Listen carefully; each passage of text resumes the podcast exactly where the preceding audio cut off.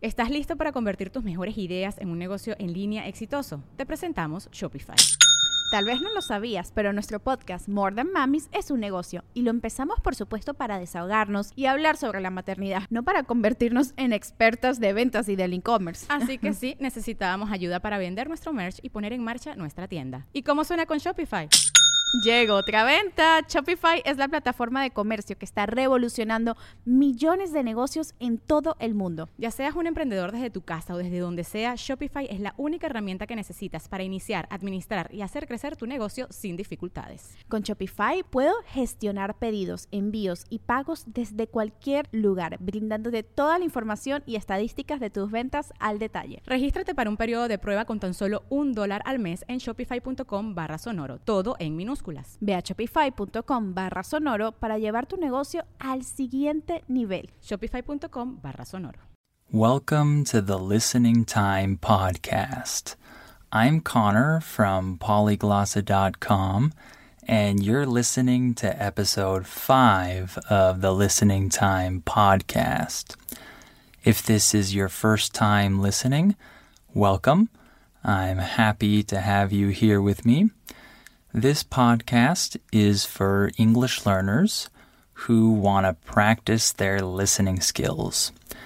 And more specifically, this podcast is for English learners who still can't understand real, fast, authentic native speech.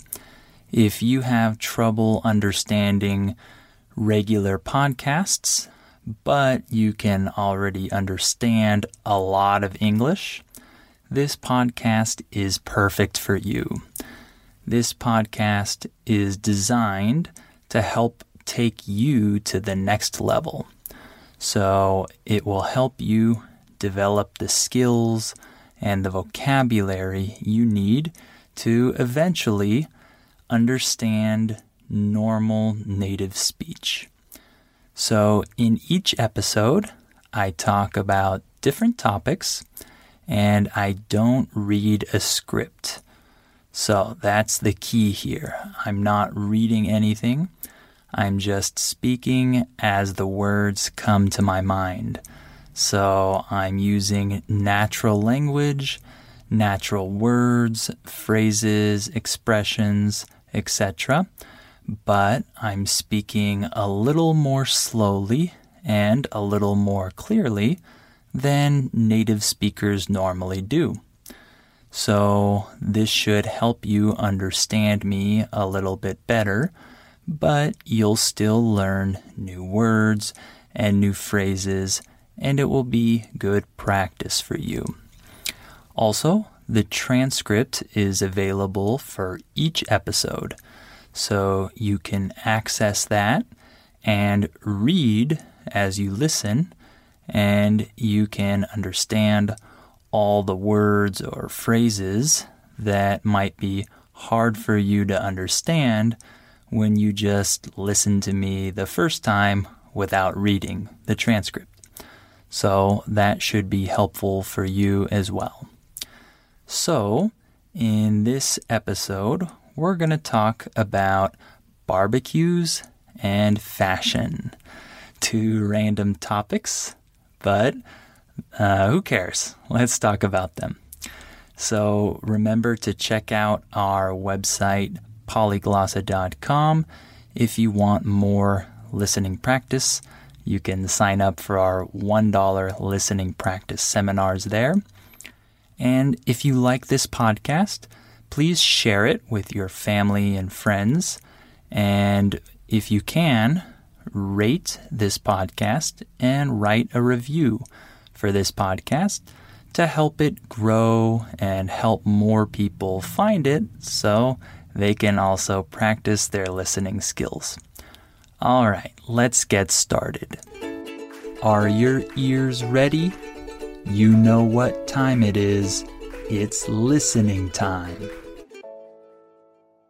Okay, so first we're going to talk about barbecues. This is a great topic. I like this topic, and I'm sure many of you do too. So, first of all, let's talk about the definition of the word barbecue. In English, barbecue can mean two things. It can refer to the event of having a barbecue. We can say, for example, come over on Saturday. We're having a barbecue in the backyard. In that context, the barbecue is the event, really. The event of having people over at your house and grilling meat and other things on the barbecue, on the grill. So that's one definition. The other definition of barbecue in English is the type of food. So we have a type of food that's called barbecue. So if you ask an American what their favorite type of food is, it's possible that they might say, My favorite type of food is barbecue, especially if they live in the South. so, that's what a barbecue is it's an event, or it could be a type of food. So, first, let's talk about the event. So, in the United States, uh, barbecues are fairly common People often have them in their backyards, and they often have them on certain holidays. For example, it's common to have barbecues on the 4th of July, our Independence Day, and it's common to have barbecues on certain minor holidays such as Labor Day and Memorial Day where we usually have a three day weekend to hang out with our family and friends. So, on those occasions, it's common for Americans to have barbecues. And uh, during each barbecue, we often grill different types of meat. For example, we might make hamburgers that's probably the most common type of meat that we make during barbecues. And we might have hot dogs, we might have steak. Uh, when I was younger, I used to have bratwurst sausages at my barbecues. So we have a variety of different choices of meat that we might barbecue during those events. The word barbecue can also be used as a verb. You can say, We're going to barbecue some meat. It just means we're going to grill that meat. So uh, we barbecue many types of meat. And like I said, it's usually in the backyard. Uh, if you don't know what a backyard is, this is the space behind the house, uh, your own private property, where you might have grass or a patio or maybe even a swimming pool and other things like that. So in the US, all houses have backyards. Uh, so we have more space than houses in other countries usually. And because we have this space, it provides us the opportunity to have barbecues there. So it's a great tradition, I think. So, in terms of barbecue as a type of food, when people talk about barbecue in the US, they're usually referring to Southern style barbecue. You might have seen this in movies or TV shows before, or maybe you've actually tried this. Uh, for example, the most emblematic type of food uh, in terms of barbecue is ribs. I'm sure you've seen these or heard of these before. Uh, if not, look up a picture of them, type in R I B S, ribs, and you'll see exactly what I'm talking about. This is probably the most important food when it comes to barbecue, and it's very, very tasty. When I was growing up, I considered ribs to be my favorite type of food, actually. So I really like ribs because of the sauce, the barbecue sauce that uh, people put on top of the ribs. So they're really tasty. Um, I also really like things like um, macaroni and cheese and coleslaw and pulled pork. These are other food items that are related to the barbecue style of food, right? Like that southern barbecue style. So, if you ever have the chance, definitely go to a barbecue restaurant in the US and you'll find all these tasty foods and especially if you're in the south of the US. If you're in the south, you're going to have the chance to eat amazing barbecue there. I've never been, but any American that has been will tell you just that. I hope I can try that someday too. And lastly, talking about barbecues around the world. Uh, barbecues are uh, an event that takes place in many countries. For example, in Mexico, barbecues are common, and people call them. Uh, a barbecue is called uh, carne asada, for example. Or in Brazil, a barbecue is called churrasco right? So each country has its own style of barbecue and maybe a different word to describe that event, but it's a common event in many different countries. In certain countries, like in Brazil, I know that barbecues are very, very popular. For example, I have many students from Brazil who tell me that they have a barbecue every week. Literally every Sunday, they get together with their family and their friends and they have a barbecue, right? So it's very popular there. Uh, they have barbecues uh, much more often than we do in the US.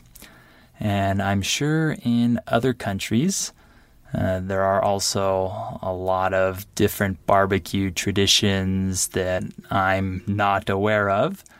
And I'm sure there are many types of meat and other things that people eat uh, during barbecues.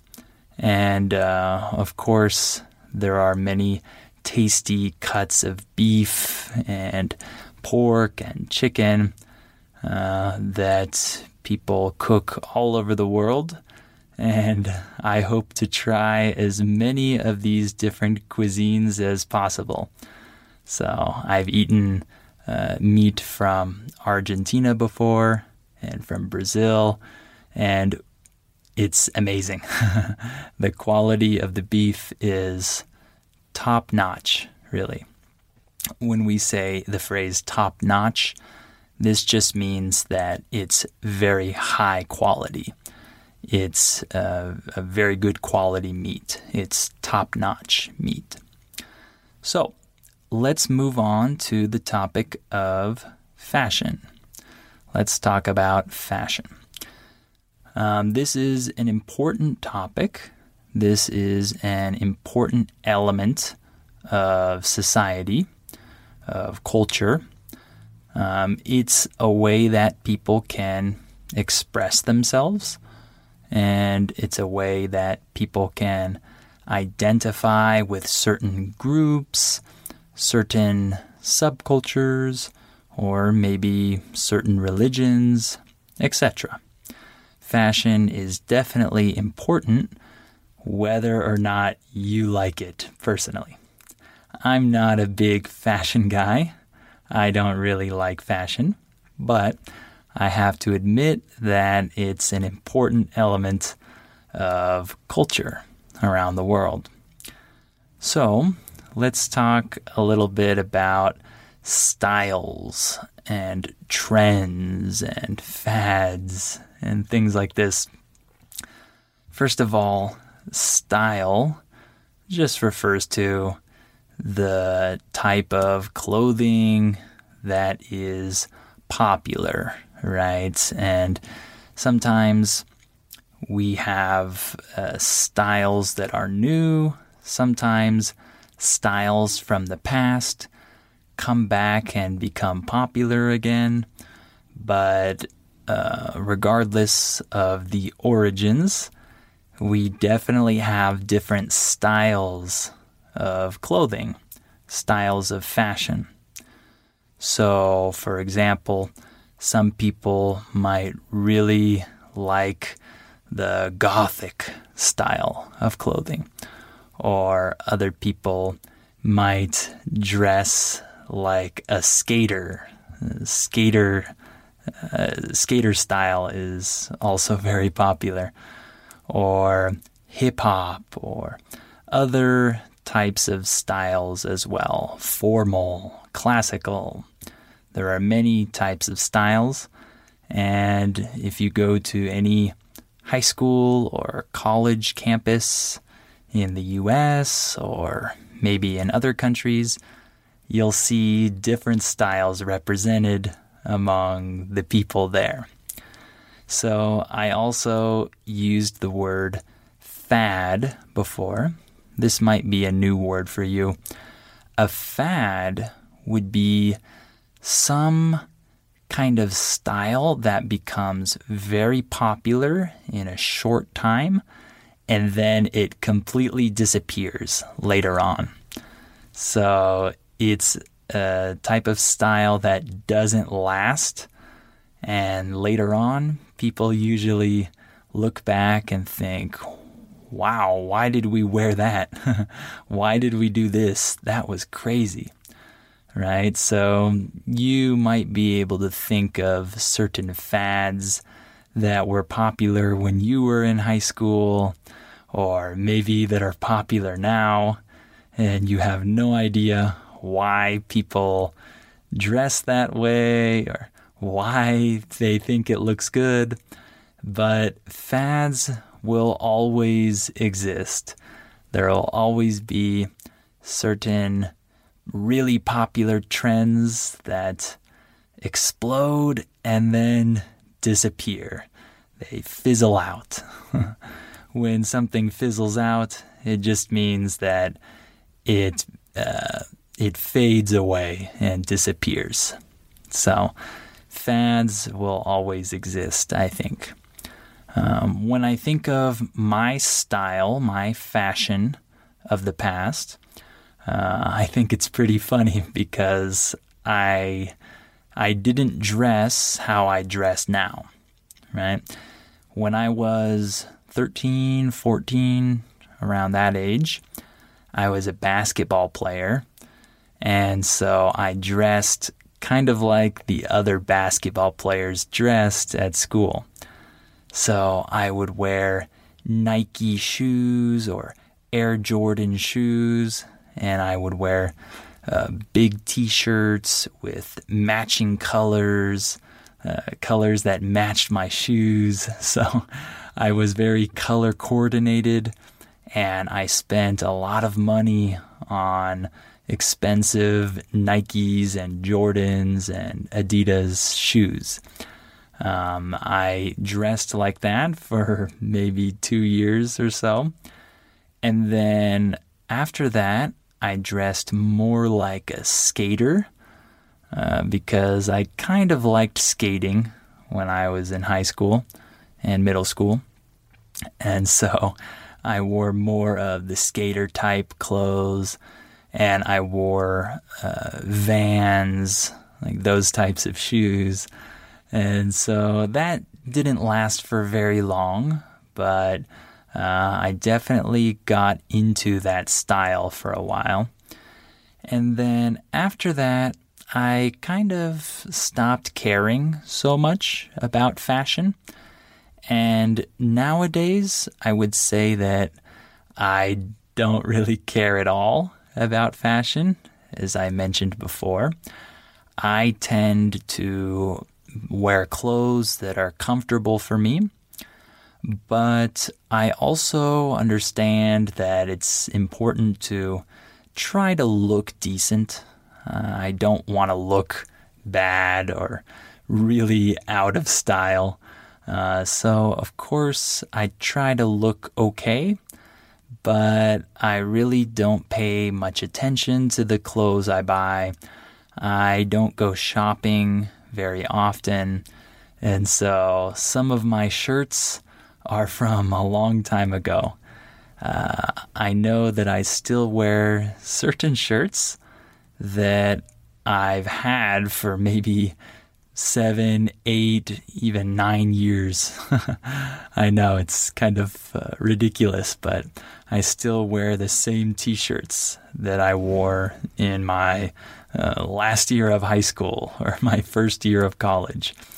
Uh, but uh, my wife doesn't like this. She wants me to buy new shirts, uh, wear nicer clothes. And so I'm trying to do this a little more now. I'm trying to pay a little more attention to the clothes I wear. But like I said, it's not easy for me to pay much attention to fashion. Uh, I just want to look okay and be comfortable, and that's it. So, uh, usually, if you see me now, I'm wearing a blank t shirt right? So a t shirt with no writing. If I say a blank t shirt, it just means no writing, no logo. It's just all white or all black or all gray. So I usually wear a blank t shirt and pants. I don't like jeans that much. I know it's strange. Most people wear jeans, but I almost never wear jeans. I wear either black or brown or tan pants uh, that are a little different than jeans. Uh, I don't like the blue jeans look. I don't know why, but it's it's not me. So I usually just wear a blank shirt, a blank T-shirt, uh, a pair of pants, and normal shoes. Uh, my wife wants me to buy more shoes because the few pairs of shoes that I wear uh, are not very new and some of them are ripped. Uh, the word ripped means that the shoes are damaged, they have holes in them.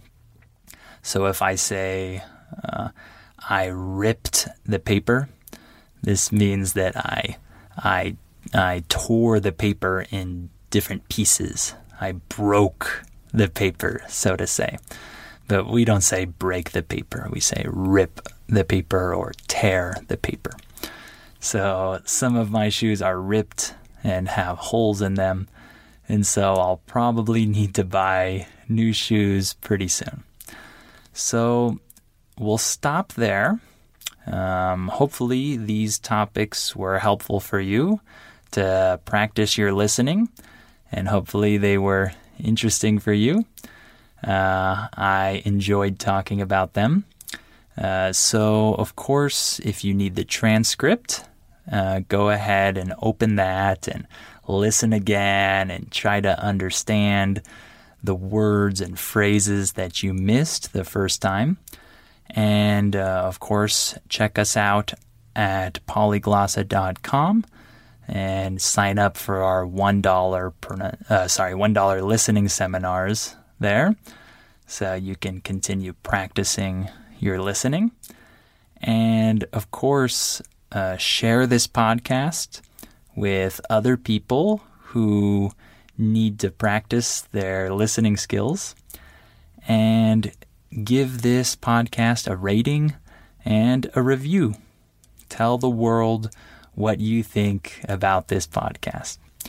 So, thank you very much for tuning in and listening to episode five of the Listening Time podcast.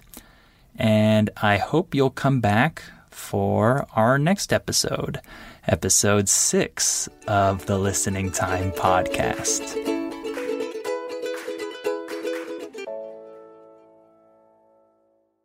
Before we continue, let me tell you about our sponsor, Rosetta Stone. As you all know, learning a language is challenging. Well, Rosetta Stone is a great tool that can help you with this challenge so you can improve your English or learn any of the other 25 languages that it offers. Rosetta Stone has helped millions of people learn foreign languages over the last 30 years. The idea behind Rosetta Stone is to provide you with a more natural and intuitive language learning method compared to other types of courses. Instead of focusing on tests, drills, or boring memorization, Rosetta Stone helps you develop your language skills naturally using interesting stories, dialogues, and visuals. In this way, you'll learn the language a little more like a child learns their first language, not just by memorizing things, but through engaging exposure to the language. Rosetta Stone is also convenient to use because of the flexibility of its lessons. They're full of helpful content, but they're also pretty short, and you can do them whenever you have the time. This will help you work them into your schedule more easily. And one other cool feature that Rosetta Stone has is its speech recognition tool called TruAccent. It can detect the differences between your pronunciation and a native speaker's pronunciation, so it can give you feedback on how you're pronouncing words and help you improve. As you can see, Rosetta Stone is a language learning tool with a ton of value. Don't put off learning that language. There's no better time than right now to get started. For a very limited time, Listening Time listeners can get Rosetta Stone's lifetime membership for 50% off. That's 50% off unlimited access to 25 language courses for the rest of your life. Redeem your 50% off at rosettastone.com slash listening time today.